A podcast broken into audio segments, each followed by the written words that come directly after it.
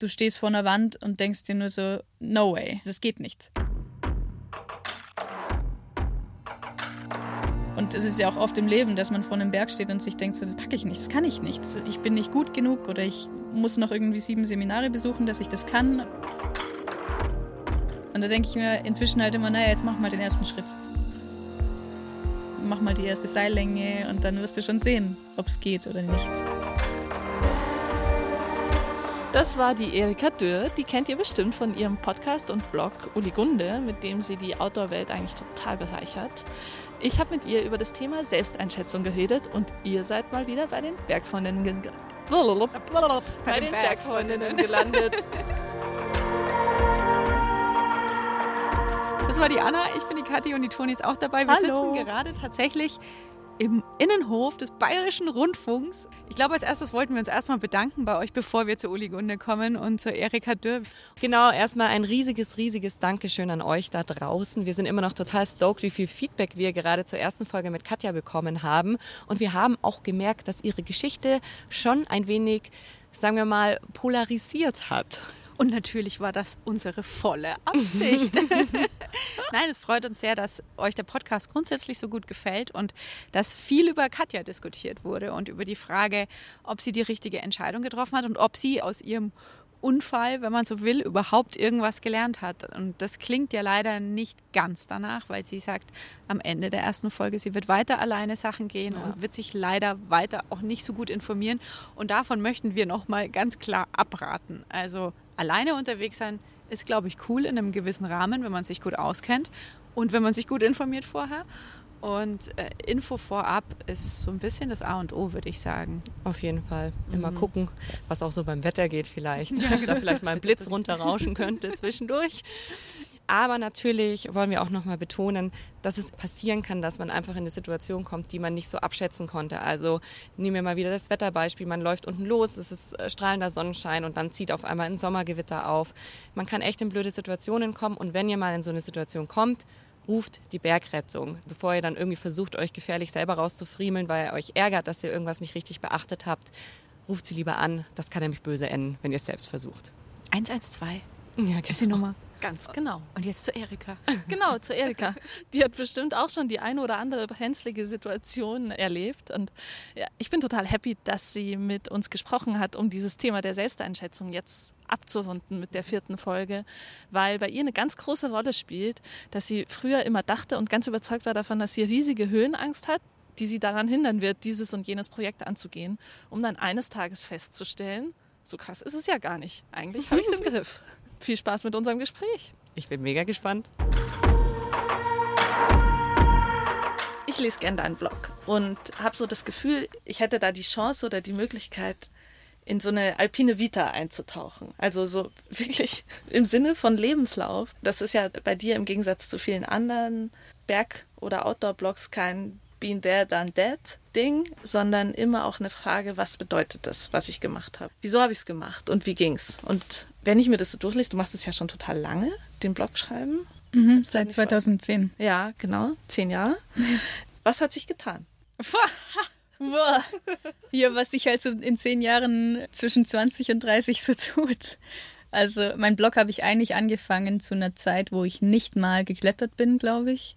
Da ging es nur ums Trecken und so Reisen, mal ein bisschen mit Zelt in die Berge gehen und so, fotografieren.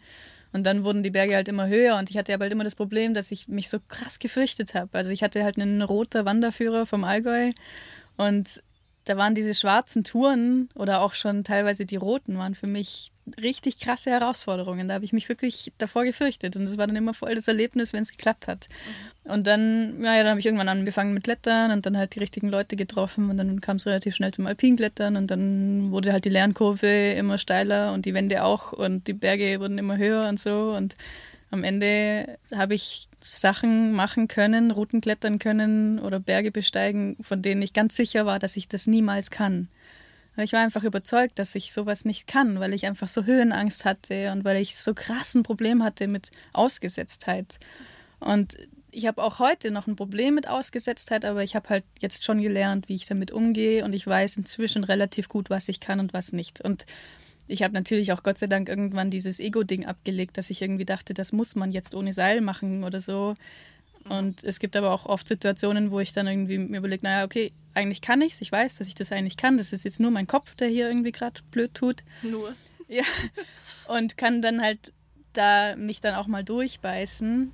Das ist dann immer so die Frage, dann fragen mich die Leute immer so, ja, warum ist das jetzt für dich irgendwie jetzt mehr wert, weil du die und die Tour ohne Seil gegangen bist? Also bei uns zum Beispiel die Trettachspitze, das ist schon eine anspruchsvolle Überschreitung, das geht so in den dritten Grad und das war für mich immer voll das Damoklesschwert. Ich habe die Tour, glaube ich, drei, vier, fünf Mal abgebrochen und ähm, dann irgendwann hat es geklappt und zwar ganz ohne Seil. Und dann haben mich halt die Leute gefragt, so ja, und ist das jetzt besser oder was? Mhm. Und das ist natürlich, jeder soll das Ding mit Seil machen, wenn er Bock hat, das mit Seil zu machen. Für mich war das, ging es auch gar nicht darum, dass ich genau diese Tour ohne Seil mache, sondern ich hatte halt einfach immer das Gefühl, dass ich sowas nicht kann ohne Seil. Und da ging es mir jetzt nur einfach darum, dass ich mir selbst das beweise, dass ich es kann. Und seitdem hat sich auch total viel verändert. Seitdem gehe ich mit einem ganz neuen Selbstvertrauen auch in die Berge. Und das nach zehn Jahren, oder? Jetzt habe ich irgendwie acht oder sieben Jahre kletter ich jetzt wahrscheinlich und das hat jetzt so lange gebraucht, dass ich jetzt die Erfahrung gemacht habe, ich kann es und jetzt auch dran glaube.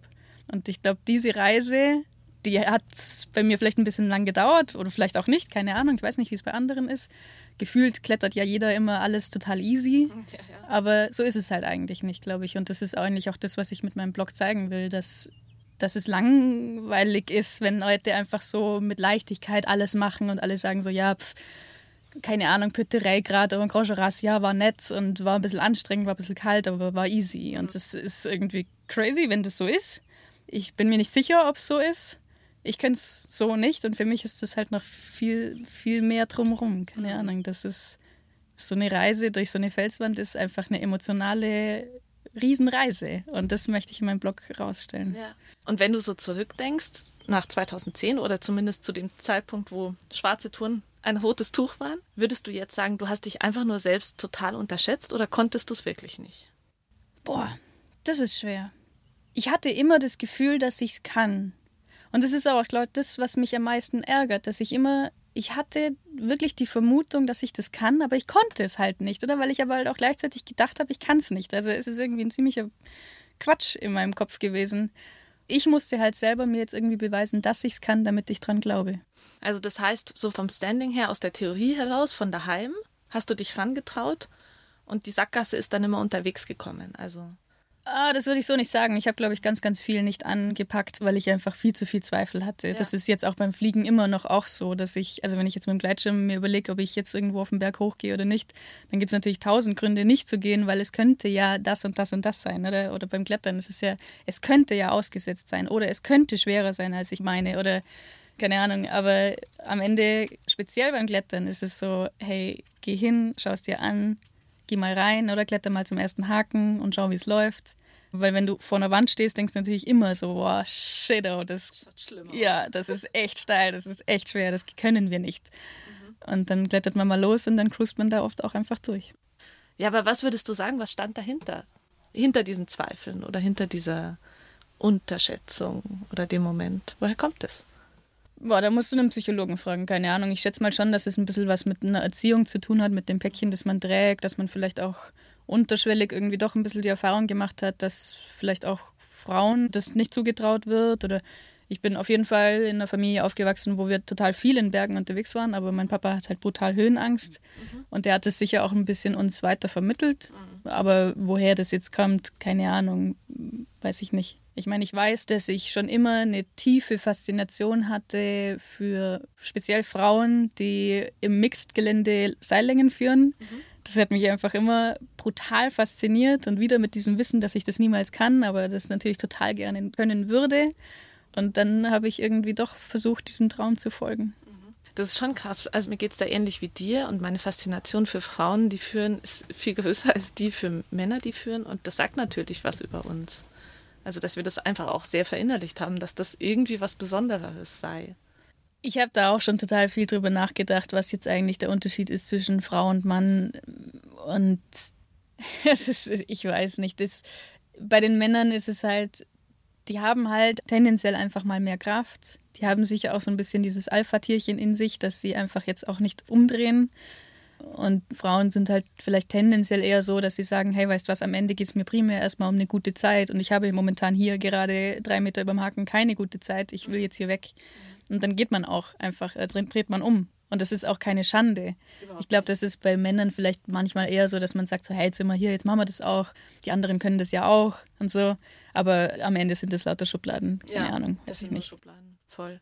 Ich habe gleichzeitig dann, wenn es in solche Richtungen geht, auch manchmal das Gefühl, dass es fast ein Privileg ist, dass es unserer Rolle mehr zugestanden wird, dem einen Platz einzuräumen. Dazu sagen, hey, ich fühle mich hier nicht wohl, pack mal zusammen. Auf dieser Reise, also in diesen letzten zehn Jahren.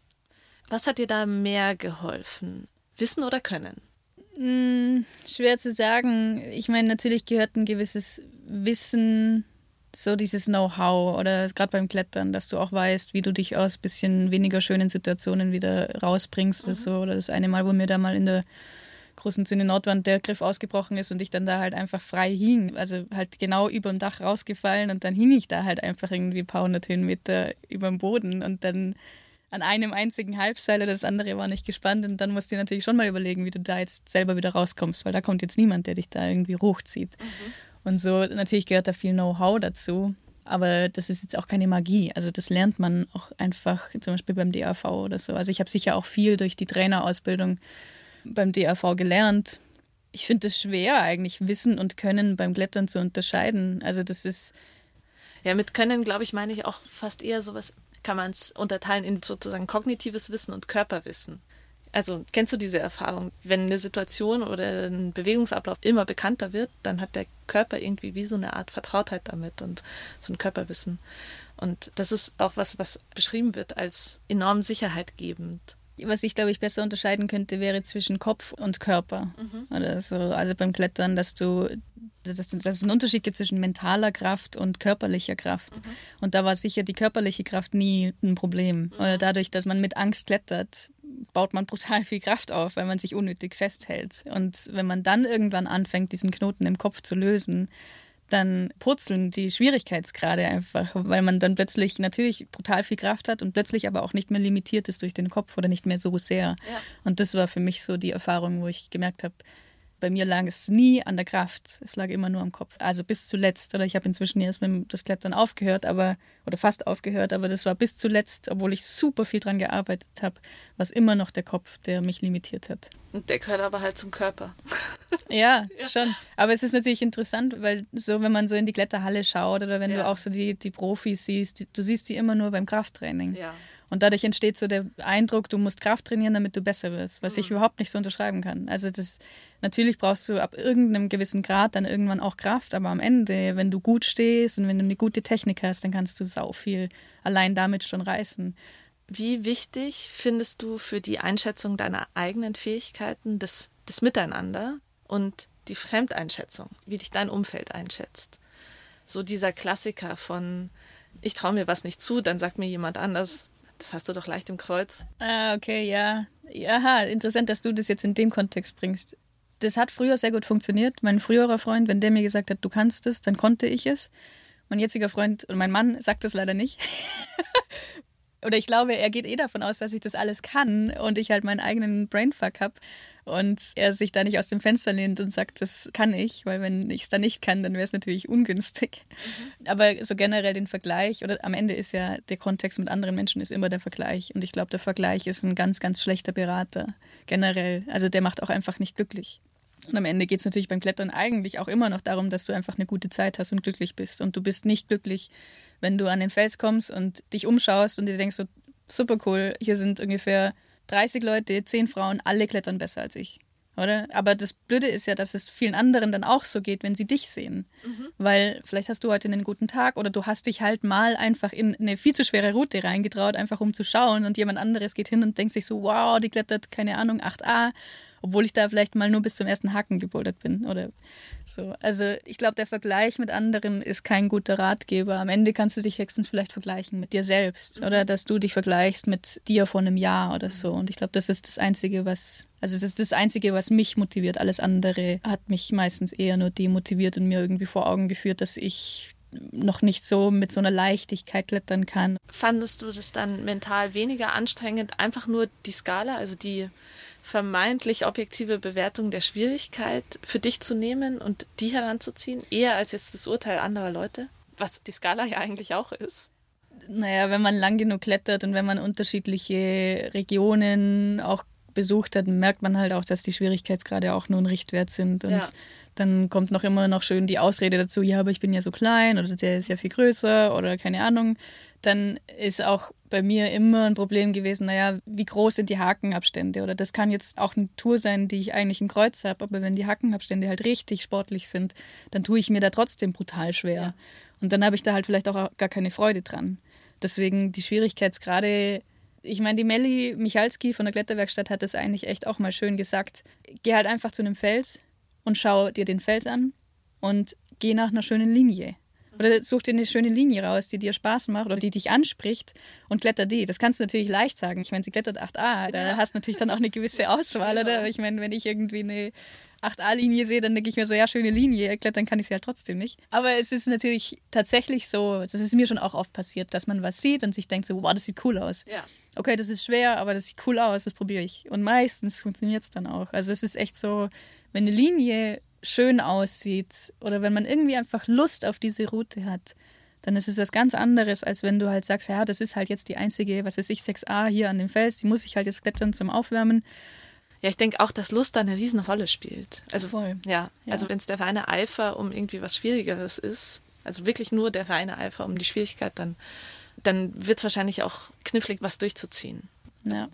Es ist ja aber auch, auch in der anderen Richtung, dass mir ist es dann am Ende auch voll oft passiert, dass ich halt gedacht habe, hey, ich kletter heute voll entspannt oder ich kletter, also entspannt oder für die einen ist eine 6a entspannt, für die anderen ist 6a das Projekt. Das ist natürlich auch immer so eine Sache. Das, da tritt man auch relativ schnell mal jemanden auf die Füße. Aber für mich war 6a eigentlich schon so ein Bereich beim Sportklettern und auch beim Alpinklettern, wo ich sage, das habe ich im Kreuz. Da ist es mir auch oft genug passiert, dass ich wirklich im Flow bin. Und wenn man dann aber an Fels kommt und vielleicht sogar schon extra einen Fels rausgesucht hat, wo es mehrere 6a gibt, und dann sind es halt einfach alles Rotztouren, dann bist du nach den Schwierigkeitsgraden gegangen und hast eine gewisse Erwartung und bist dann doch wieder enttäuscht, weil es irgendwie sauschwer war oder saugruselig oder whatever. Ja. Also die Schwierigkeitsgrade, keine Ahnung. Das ist ja auch ein bisschen schade beim Klettern. Ich meine, klar macht es das ein bisschen einfach. Du brauchst Schwierigkeitsgrade, sonst weißt du nicht, in was du einsteigst. Aber am Ende macht es das ja alles vergleichbar. Genau. Und ja. du bist in ständiger Konkurrenz zu dem anderen Mädel, das jetzt irgendwie hier die und die Route klettert und so. Oder was weiß ich, noch schlimmer, in Anführungszeichen, wenn es Männer sind, die klettern halt tendenziell noch stärker dann bist du halt irgendwie oft der Noob am Kletterfels. Wenn du halt, das lag sicher auch daran, dass ich natürlich meistens mit Leuten unterwegs war, die sehr stark klettern und dann bist du natürlich automatisch an Felsen, wo man selber dann meistens zum Schwächeren mhm. gehört. Mhm. Oder wahrscheinlich ist es ja auch nur eigene Wahrnehmung. Ich meine, ich bin auch nicht schlecht. Also ich meine, ich bin auch, keine Ahnung, das Schwerste, was ich geklettert bin, war auch 7C. Also von dem her gehöre ich da aus der Außensicht sehr wohl zu denen, die schwer klettern. Aber ich selbst habe mich da nie so richtig zugehörig gefühlt. Wenn du jetzt losziehen würdest, absichtlich mit Leuten, die ein bisschen schwächer sind im Klettern, würde es auch nicht zu dem Erlebnis, dass das jetzt für dich irgendwie erbaulich wäre, führen, dass du dich halt jetzt besser fühlst, weil du dann in der Seilschaft die Stärkste bist oder so. Ja, das kann ich so nicht ganz unterschreiben. Also ich hatte schon sehr oft sehr coole alpine Touren, wo ich mit Mädels oder mit Freundinnen unterwegs mhm. war, wo man so ungefähr auf dem gleichen Niveau ist. Oder teilweise war ich dann schon auch ein bisschen stärker unterwegs, weil wir halt einfach irgendwie, also ich bin schon ein, zwei Jahre mal komplett eskaliert beim Klettern und da hat man dann halt auch einfach Mods des Kreuz und, und auch viel Erfahrung und viel Routine, oder? Mhm. Und da denke ich mir jetzt im Nachhinein, das hätte ich viel öfter machen sollen. Ich hätte viel, viel, ich, also das ist, glaube ich, auch das, wo ich falsch abgebogen bin. Ich bin natürlich dann vorwiegend mit meinem jetzigen Mann geklettert, der einfach brutal stark klettert. Und das war natürlich eine mega geile Zeit. Oder wir haben brutal coole Touren gemacht. Ich ja. meine, ich hätte mir niemals träumen lassen, dass ich irgendwie an die Zinne, Nordwand, den Teufelsgrat oder so kletter. Aber ich hätte ein paar Mal öfter wieder dieses Erlebnis gebraucht, wahrscheinlich, wo ich nicht so latent überfordert bin, sondern wirklich das voll im Kreuz habe und halt vielleicht sogar tatsächlich auch mal so ein bisschen dieses zurück auf den Boden kommen, dass man nicht immer nur der Schwächste ist. Also dass man schon auch mal irgendwie vielleicht zum stärkeren Teil der Gesellschaft gehört. Ja. Das wäre nicht schlecht gewesen, ja. vielleicht. Unabhängig vom Klettern oder auch Klettern betreffend, aber jetzt auch deine derzeitigen Aktivitäten. Wenn du dir was vornimmst, was dein Spektrum so ein bisschen auslotet. Also ich weiß nicht, wie man das beim Fliegen bewertet oder wenn sonstige irgendwelche Touren sind, die vielleicht in die Ecke Wagnis oder so gehören. Was bringt dich dorthin, das zu tun?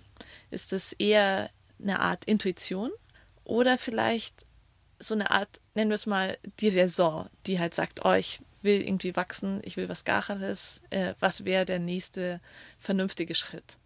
Eigentlich suche ich nach Touren, wo ich einfach voll im Flow bin.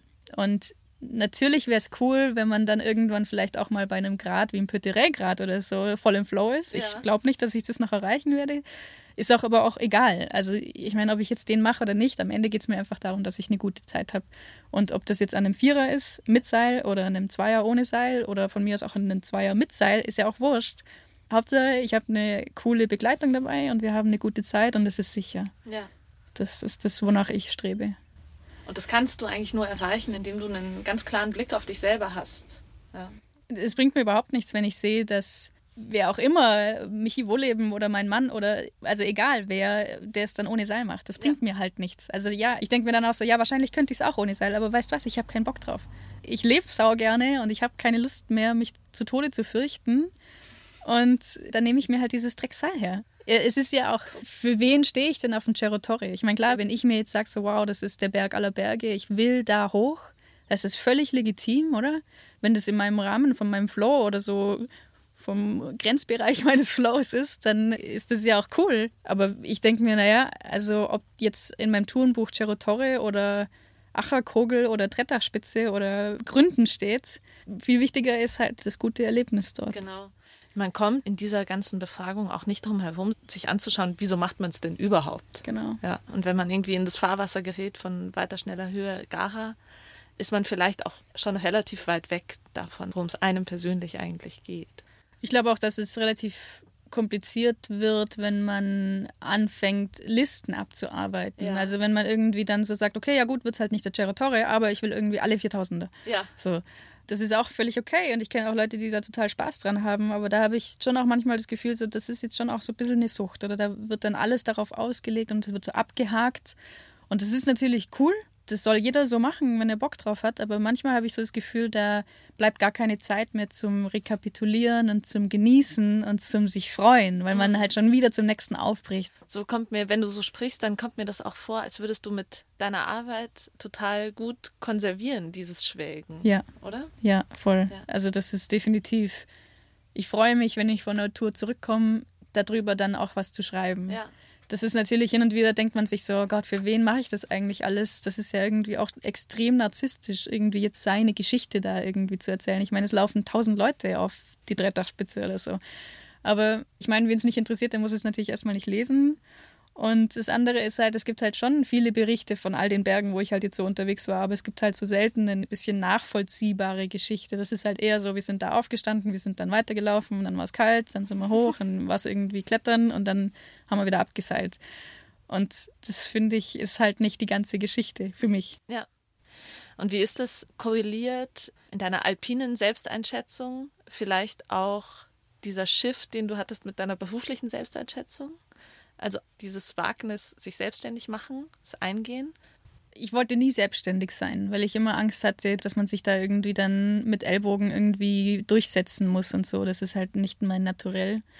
Aber ich glaube schon, dass mir das Klettern oder generell die Erfahrung im Alpinen sehr wohl was fürs Leben gebracht hat. Und zwar dieses, du stehst vor einer Wand und denkst dir nur so, oh way, no way. Ich werde da nicht, also das geht nicht. Und es ist ja auch oft im Leben, dass man vor einem Berg steht und sich denkt, das packe ich nicht, das kann ich nicht. Ich bin nicht gut genug oder ich muss noch irgendwie sieben Seminare besuchen, dass ich das kann oder irgendwie. Und da denke ich mir inzwischen halt immer, naja, jetzt mach mal den ersten Schritt. Oder jetzt schau erst mal rein oder schau es dir mal ein bisschen genauer an, mach mal die erste Seillänge und dann wirst du schon sehen, ob es geht oder nicht. Und das ist ja eigentlich auch das Schöne, speziell am Klettern, aber auch so im Leben. Man muss einfach auch mal ein paar Schritte machen, um zu sehen, wie es dann kommt. Und meistens kommt es halt auch saugut. Wie schaut es aus mit all den Profis, die du schon getroffen hast im Rahmen deines Podcasts? Eint die irgendwas, würdest du sagen, was so die Skala zwischen Selbstunterschätzung und Selbstüberschätzung anbelangt? da kann ich jetzt gar nicht so viel dazu sagen, weil ich habe tatsächlich in letzter Zeit vor allem Gleitschirmpiloten mhm. gehabt und die sagen alle, Leistung ist ihnen nicht mehr wichtig. Sie wollen einfach eine gute Zeit haben. Mhm. Voll viele von denen sagen auch, sie fliegen einfach nur noch sehr, sehr sichere Schirme. Also die Profis, die ich jetzt getroffen habe, die leben nur deshalb noch, weil sie sich sehr wohl sehr gut einschätzen können. Und das kann natürlich auch trotzdem manchmal schief gehen und natürlich kannst du auch Pech haben, dass einfach die Lawine jetzt dich doch erwischt, weil du es falsch eingeschätzt hast oder weil es einfach scheiße lief. Das ist halt dann dieses Restrisiko, aber so die meisten, die ich so getroffen habe, die wissen genau, was sie können und mhm. wissen das von sich und müssen das nicht von außen gesagt bekommen. Ja. Und wie passt das zusammen? Weil jetzt waren wir schon so sehr im Fliegen. Vorhin hast du deine Höhenangst beim Klettern. ja. Wieso hebt man dann ab?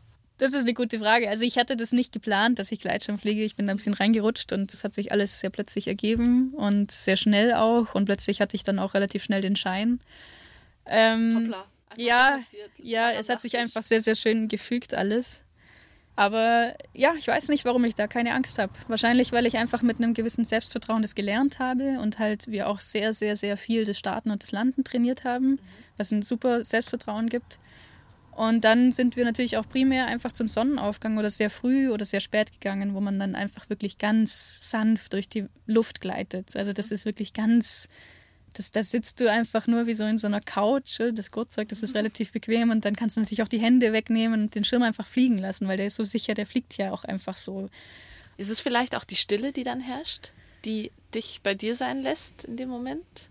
Also es ist ja nicht ganz still. Man hat relativ viel Fahrtwind, oder? Stell dir vor, du fährst ja. mit 40 km/h mit dem Fahrrad, dann hast du es auch nicht ganz still. Aber natürlich hast du niemanden, der irgendwie um dich rum plappert oder so. Du hast höchstens vielleicht noch dein Vario, das piepst, das dir anzeigt, ob du steigst oder sinkst. Ja. Du bist natürlich ganz, ganz allein. Dir wird niemand helfen, wenn jetzt irgendwas ist. Das ist schon noch eine ganz andere Erfahrung. Es ist auch so, das ist ein bisschen das, was ich beim Gleitschirmfliegen vermisse. Beim Klettern hast du immer noch jemanden am Seil. Du kannst ja. immer reden oder wenn du dann wieder zusammen an den Stand kommst, dann kannst du dich austauschen, wie es war und wie es jetzt weitergeht und so. Das hast du beim Fliegen nicht. Du bist irgendwie für dich und dann erst wieder am Landeplatz. Wenn es anders ginge, würde ich das auch nehmen. Also ich meine, ich habe mir auch schon überlegt, ob ich einen Tandemschein mache einfach um zu zweit in der Luft zu sein, weil das ist natürlich, das ist so eine pure Freude, dieses Fliegen, dieses Abheben, dieses Schauen oder einfach nur Gleiten durch die Luft. Das ist ja auch ein brutales Privileg, dass man das machen kann. Also wie verrückt ist das, dass wir mit so viel Sicherheit heutzutage oder auch natürlich das Geld haben, dass wir uns das leisten können, dass wir da uns diese brutal teure Ausrüstung kaufen können und dann einfach durch die Luft schweben können. Ich meine, die Luft ist eigentlich nur für Vögel und für Flugzeuge da und wir mogeln uns da doch mit rein. Aber es ist irgendwie auch lustig, weil ich kann natürlich jetzt vom Klettern all die Methoden, die ich beim Klettern gelernt habe, kann ich natürlich beim Gleitschirmfliegen auch anwenden und noch viel besser, weil ich kann natürlich da oben sollte eigentlich niemand wissen, aber natürlich rede ich da oben mit mir. Also ja. es ist in dem Moment, wo ich wo ich merke, boah, okay, jetzt ist es gerade echt ein bisschen unangenehm oder so, dann fange ich auch mir an, meine Mantras oder, oder mir gut zuzureden. Und das hilft brutal gut. Oder auch einfach nur zu singen oder keine Ahnung, wenn es schön ist oder whatever. Aber mhm. das ist, ähm, das mache ich voll gern. Ja. ja. Oh, jetzt habe ich mich geoutet. Vielleicht oute ich mich auch einfach mit. Ja, komm, ja? ja. Bei mir ist es, es gibt so in der Psychotherapie auch so diese Methode des wohlwollenden Begleiters. Irgendwie eine Fantasiefigur, die man sich vorstellt, die irgendwas für einen bedeutet. Und bei mir ist das ein Walnussbaum. Das ist so krass, wenn ich an den Walnussbaum denke, wie der riecht und was der ausstrahlt, was der bietet. Also das gibt mir einfach Sicherheit, diese Vorstellung, dieses Bild. Das funktioniert einfach sofort. Spricht der Baum zu dir? Nee, der ist einfach nur da. Der ist nur da. Ja. Okay, also alles klar, dann stelle ich mir künftig einen Baum neben mir im Gleitschirm vor. genau. Das ist ein skurriles Bild. Genau. Aber wenn es hilft. Wenn es hilft. Ich finde eigentlich auch deine Aussagen, die du gerade gebracht hast dazu, wie schön das ist, dass wir in diesem Frieden leben und das machen können und so ein seltsam verrücktes Tier sind, das Gleitschirme erfunden hat zur Sache eigentlich ein richtig schönes Schlusswort, aber trotzdem will ich dich fragen, wenn du für unsere Hörenden einen Tipp hast. Wir haben ein Wort erfunden im Zuge dieser Episode jetzt, nämlich als Opposition zu Übermut, Untermut. Also, wenn du einen Tipp geben sollst, rätst du den Leuten zu ersterem oder zum letzterem? Über- oder Untermut? Da werden jetzt wahrscheinlich die allermeisten Untermut sagen, weil es dazu einlädt, aber Wirklich? Natürlich ist es, also Übermut an sich ist natürlich total negativ konnotiert, ist es ja auch. Ja. Also aber ich glaube, gerade uns Frauen wird es schon mal gut tun, mutiger zu sein. Weil es ist nicht so, dass man automatisch dabei stirbt oder immer gleich eine ganz, ganz schlechte Zeit dabei hat, wenn man mal was ausprobiert. Und oft eröffnet sich auch ganz viel, wenn man mal was probiert. Was kann schon passieren? Generell bin ich eigentlich ein Fan von sei mutig und, und trau dir was zu und probier es einfach aus bevor du zu Hause beim Topo lesen oder beim Wetterchecken sagst, oh, das sieht nicht gut aus, das lasse ich besser. Also, das war das Interview und ihr zwei könnt euch sicherlich vorstellen, dass ich dieses Schlussplädoyer für angemessene Dosen Übermut sehr teile und damit ziemlich happy bin und damit richte ich mich an Sie, Frau Toni. Habe ich mir fast gedacht. ja, ich werde auf jeden Fall auch einiges mitnehmen davon. Für den geneigten Hörer, der noch nicht alle Folgen dieses Podcasts gehört hat, Toni fehlt es manchmal ein bisschen an Übermut. Okay, okay, okay. Angst ist auch wichtig, weil meistens will sie einem was sagen. Und wenn es nur ist, du bist heute nicht so gut drauf. Das war ich in Woman of the Week, einem Podcast von B5, in dem jede Woche eine Frau zu Gast war, die es irgendwie in die Nachrichten geschafft hat. Und wir haben es ernsthaft mit den Bergfreundinnen auch in die Nachrichten geschafft. Deswegen war ich da. Nächste Woche Schaffen wir es nicht in die Nachrichten, dann machen wir nämlich gleich mal Pause. Aber wir wurschteln natürlich fleißig weiter herum und ganz, ganz oben bei uns gerade im Kurs ist das Thema Beziehungen am Berg. Und da möchten wir natürlich eure Geschichten und Erlebnisse dazu hören. Ist eure Beziehung vielleicht mit den Höhenmetern, die ihr gemeinsam gegangen seid, schon gewachsen? Wir freuen uns mega über eure Nachrichten und Sprachnachrichten, wie immer an die 0151 12 19 und viermal die 5. Und bevor wir jetzt alle Tschüss sagen oder Ciao oder Servus oder was auch immer. Was auch immer. Sagen wir noch einmal schnell Danke. Normalerweise listen wir immer 25 Menschen am Ende des Podcasts auf, denen zu danken ist. Heute danken wir nur einer, nämlich Caro Schaum, die sich um die Musik gekümmert hat für uns und unsere Musikfee ist. Vielen Dank, Caro. Danke, Caro. Und jetzt Merci. sagen wir Tschüss oder was auch immer. Baba. Servus.